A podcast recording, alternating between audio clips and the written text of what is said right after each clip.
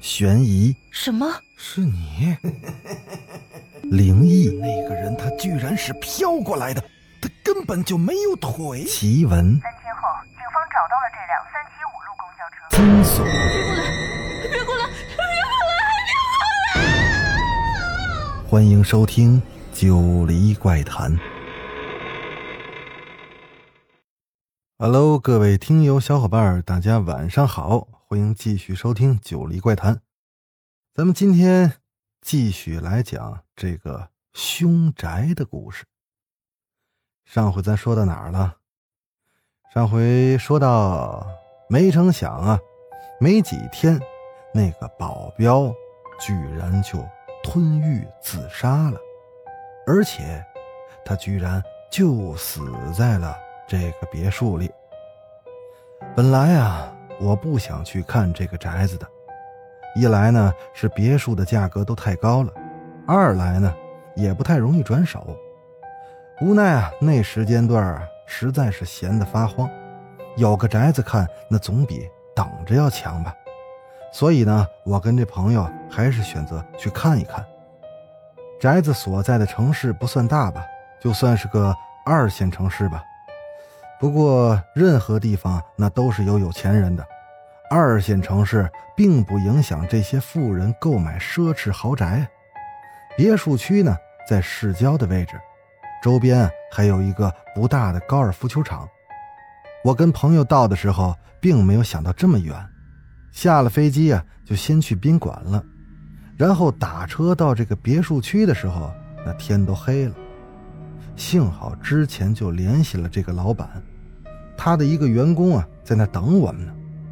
简单的交流了一下，就发现这个员工啊，根本做不了主，他只能负责带我们看看房子，并且呢，把这房子维持在一个他老板之前交代的价位之上。所以谈了一会儿啊，我就觉得这根本就不太现实。那房子即便是死了人，价格都没降低多少，这样下来我们可没有任何利益可图了。再加上本来就是晚上。我也不建议这个时间去看房子，你说万一房子有什么问题，我们这么贸然进去，那他妈不是白白牺牲了吗？不过既然到了，就只能在这个度假村啊睡上这么一晚上。房间价格贵的有点离谱了，不过也是没办法。第二天上午，我们就跟着那个员工去看房子了。别墅装修的还算挺有艺术感。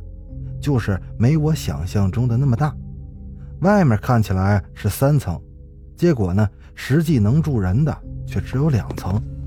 第三层啊，只能是猫着腰进去那种小阁楼，撑死放点杂物什么的。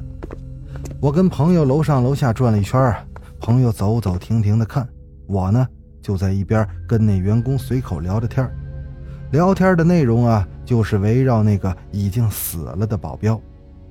这个员工看起来人还算比较实在，只是估计老板走之前已经交代了什么。说到那个保镖时啊，他就开始吞吞吐吐的。等到朋友看完了吧，我也没问出来个所以然，只能跟他约个时间再谈一次。就先跟朋友撤出来了。出了门，我就跟朋友说：“哎，怎么样？呃，挺好的。”妈挺好的，什么意思？挺好是多好？现在吧，还真看不出来什么。可这个别墅，我感觉总有点别扭。我听见他这么说呀，这心跳就开始加速了。不过看他的表情吧，也不像是有多大的问题。我问他哪儿别扭呢？你说啊？这别墅这么大，可你说怎么没厨房呢？哎，他这么一说吧，我才想起来，刚才在房子里转圈的时候，我似乎还真没注意到有没有厨房了。可是我觉得，这应该也算正常吧。一个度假别墅没必要非得有厨房啊。度假村里本来有很多中高档的饭店。况且来度假的人那都是来休闲的，想必也没人愿意做饭吧。我把我的想法就跟我朋友说了，朋友先是点头，然后呢又开始摇头。呃，这度假村没厨房是正常。一个房子鉴别阳气的一个基本的方式就是看有没有立火。呃，立火什么意思？我跟你说说啊，就是看他有没有开始生火做饭。现代生活呢，对这个概念还是比较模糊的啊。但是在古代，没有立火的房屋啊，那基本就是空房了。这个细说起来就繁琐了啊，咱往简单了跟你说，就是这房子里没有人气儿，懂吗？所以咱们就发现很多灵异的事件都发生在宾馆里，为什么知道吗？那不就是因为宾馆里没有开火呀，它没人气儿啊。如果有人气儿的地方，那阳气就会慢慢的升起来。除非啊，的确有脏东西，否则一般无害的游魂啊。那就会被人气儿给冲跑了。这个事儿我之前好像是听过。朋友就继续说：“刚才我们去过了，那房子看起来除了人气儿不大之外，一切都还算正常。那么这么一说，那个死了的保镖，并没有怨念作祟，这就又有两个问题了。如果那个保镖……”的确是死在那屋里，那么第一，那那个保镖就算是横死的，那必有不甘，而他呢死又不久，也没有外力干扰，这个房子又没厨房，那魂魄不可能这么快就散去。第二，保镖是真的阳寿已尽，这倒对我们来说算是个好消息。可是那个老板作为一个商人，应该还是会唯利是图的，不可能因为一间没有任何问题的房子打折卖给我们呀。那么，如果他找高人给看过了，并且这高人根本就解决不了，那么我们买下来，那不就成了给他们自己挖坟了吗？说完，朋友就看着我，半天都没说话。这么被他一看吧，我也有点发毛。我就连忙问他：“哎，到底什么意思啊？”哎呀，要不咱俩晚上去那做个实验？哎呦，我他妈一听可就急了，这样的实验咱可做过不是一两回了，就没有一次能安安稳稳过去的。朋友说呢，这次的实验很简单，我不去也行。他说完吧，我就寻思了一下，他他妈说的这么轻描淡写，这回总该没事了吧？反正我一个人回去也没什么意思，干脆啊，还不如跟他去看看热闹。朋友见我同意了，就带着我简单的去准备了些东西，这些东西也是很常见，但是组合起来我又完全不懂这到底什么意思。我们呢就先去超市啊。买了一个很大的瓷碗，这个瓷碗是朋友敲敲打打在耳朵上听了半天，这才选好的。接着呢，又买了一大把筷子，好嘛，是一根一根的挑了半天，用瓷碗盛了一碗水呀。临睡觉之前，放在了我们驻地窗外的墙根下。又过了一个晚上，白天朋友把那碗水小心翼翼地捧进来，告诉我今天晚上。就看着这杯水的了。当晚啊，我们悄悄摸摸的又溜回了那个别墅。一路上因为捧着这碗水啊，走的那是出奇的慢。所幸现在也不是度假的季节，度假村呢也没什么人。朋友打开了别墅的一扇窗子，告诉我这是那天他特意留的，叫我先钻进去，然后把他的碗给接过去，他再爬进来。简单的几个动作，因为这杯水的原因啊，那累得我是够呛。因为水基本是跟碗都平了，朋友交代呢，又是一滴都不能洒出来，所以我啊就是干捧着，我都觉得很耗费体力。朋友先让我捧着碗，然后他就开始在别墅里乱窜开了。我的胳膊实在是有些受不住力了，我就想呢，把这碗给他放地上。还没等猫下腰呢，朋友就喊了：“哎，可千万别把那碗放地上！”这样一来，我又要往回收这力，可这真他妈考验对肌肉的控制性。幸好我也是足够小心，这水没洒出来。等到朋友过来接碗的时候，我他妈那俩胳膊那已经麻的快没知觉了。朋友也是一步一停的捧着那碗，走到了别墅的一个角落，然后就把那碗轻轻的放到了地面上，然后把一根筷子横着就搭在了这碗沿上，就拉着我撤退了。回去的路上，我这才想起来，妈的，不会有摄像头吧？一边往回走啊，我就一边来回张望。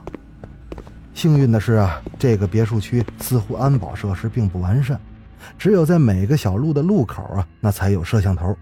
我们俩翻入室的过程，应该是没有被拍到。第二天的天还没亮啊，朋友就把我给叫起来了，又带着我悄悄摸摸的又回去了。等翻回到了那别墅里，我俩就一起蹲在那个碗边上，朋友不动，我呢，也他妈不敢动。可是我也不知道，我们在这蹲着，这是等什么呢？过了有十来分钟吧，朋友一看手表啊，就跟我说了句：“哎，时间差不多了啊，留意着点我这才反应过来，他可能是在等天亮。天亮的很快，我集中注意力盯着那碗盯了半天，稍不留神看窗外，再回过头来时，那天已经亮了。朋友也是一直皱着眉头盯着这碗，可是直到窗外都能听见麻雀叫了，这碗也没有任何变化的征兆。哎，这他妈怎么回事啊？朋友歪着头看了半天，我就想问他，这是怎么回事啊？又怕吧耽误他什么法术，只能啊，我就这么憋着。朋友又看了一会儿，就叫我跟他又从窗户跳出去。回去的路上，朋友就一直在奇怪，说他虽然并不是什么所谓的高人吧，但至少这些方子在使用上并没有失败过。本来他今晚是想看看那个保镖究竟是怎么回事的。据他说，水是所有自然界里最有灵性的东西。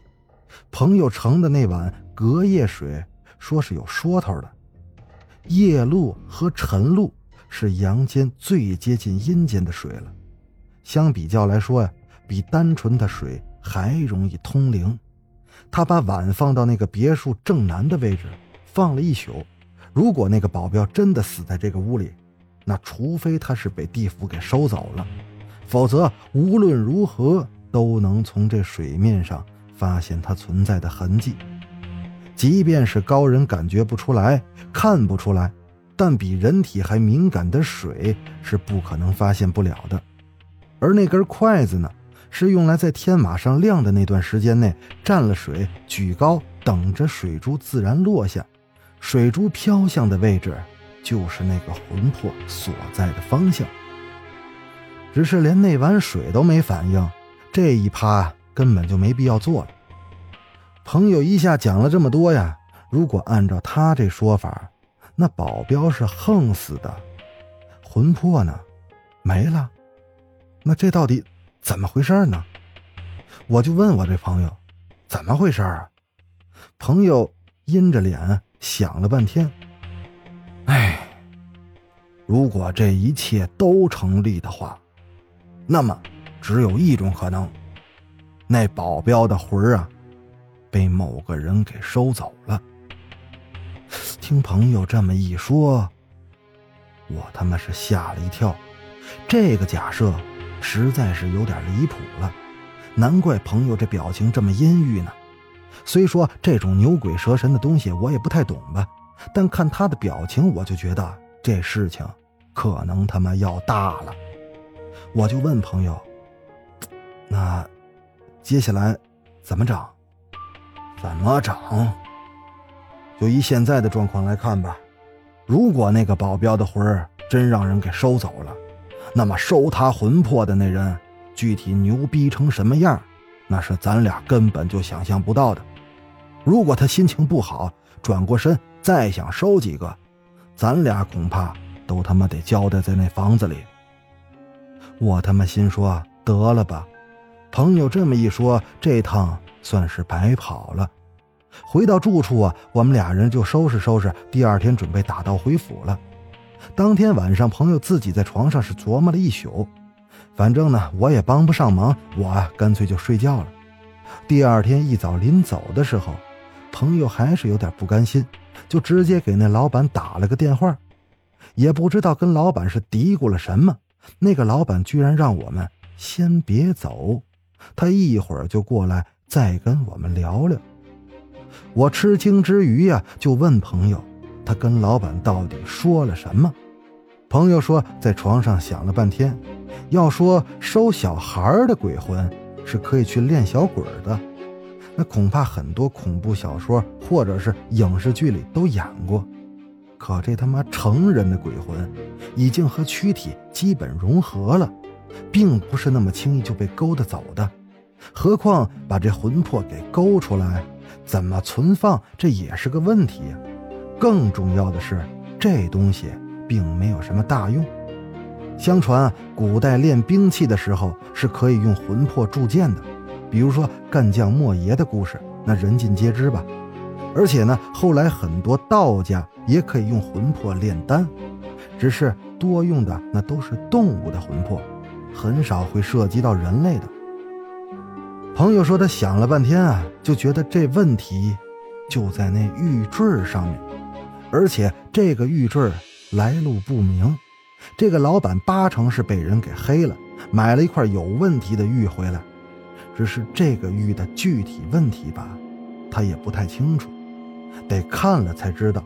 所以呢，他又给老板打了个电话，胡诌了一个关于那个玉的几句瞎话。那个老板倒是有兴趣来听一下，所以啊，就跟他说让我们别走，等着他过来。本来我是挺着急走的。毕竟这个事儿连我朋友都害怕了，我哪有不落荒而逃的道理呀？可听他这么一说，我也有点好奇了，我也想看看那个噎死人的玉究竟长什么样。没多长时间啊，老板就来了，打了个照面呢，没我想象中的那么市侩，只是很可惜呀，那玉他没带来。进屋简单聊了几句，这话题就说到那玉上面了。老板也是简单的讲了一下关于这个玉的来历，据说啊，他是从泰国一个商人手里买来的，可再多了，他就不讲了。一看就是有所保留啊，我估计他是怕我们因此再压下房价什么的。这么聊下去，估计也没什么必要了。朋友又简单的跟他忽悠了几句，我们就准备走了。可正准备出门的时候。朋友挺好奇的，就问了老板一句：“生意最近如何呀？是不是不太顺利？”这老板听了之后，明显是双眼放光，赶紧就问朋友：“知不知道什么解决的办法？”朋友就摇了摇头，就背着包带着我出来了。那老板在后面还想追问，朋友带我走得很快，老板就在后边，哎，哎了这么一声，然后呢？就没什么动静。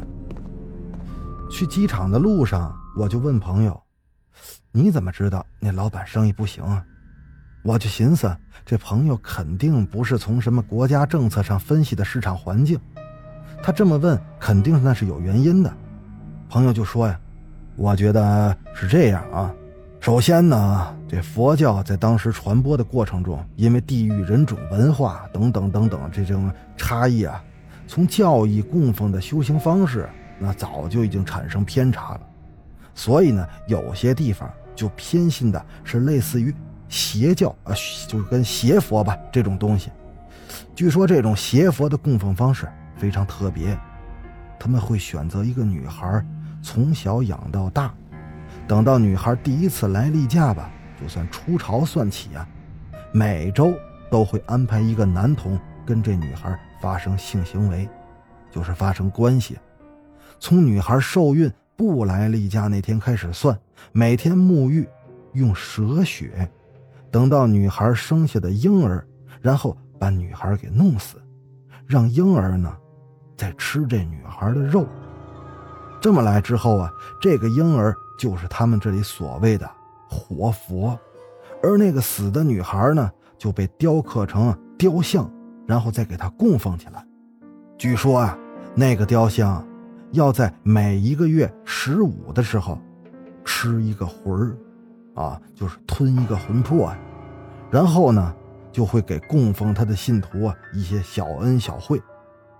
朋友说着呀，他又说了，这些其实都是他听过的传言，也是无力求证。但如果用他这理论来讲呢，一个怨念极大的冤魂是不应该有这种能力的。我就问朋友，朋友呢就回答说也不一定。事实上，人的信念。相比较来说，那是很强大的一股力量。虽然我们看不见、摸不着吧，也没有任何科学理论证明这个力量就存在。但如果把很多人的信念给它集中到一块儿，还是会产生一个奇妙的反应。这个简单点解释说呀，我们有一万个人都相信面前的一块石头能辟邪，那只要大家信念是统一的，而且没有杂念，那么这块石头。他他妈就真能辟邪。说到辟邪，并不是这石头，只是所有人的信念。我这朋友就接着说：“我们亚洲啊，尤其是中国啊，更甚，是有丰富的玉文化的底蕴的。想必这个大家都清楚啊，就不用赘述了啊。什么和田玉呀，啊对吧？翡翠呀，啊，什么墨玉、青玉，对吧？啊，玉呢，具体有辟邪的作用。”据说呀，佩戴够时间的玉器能有灵性，能帮助主人挡灾祸。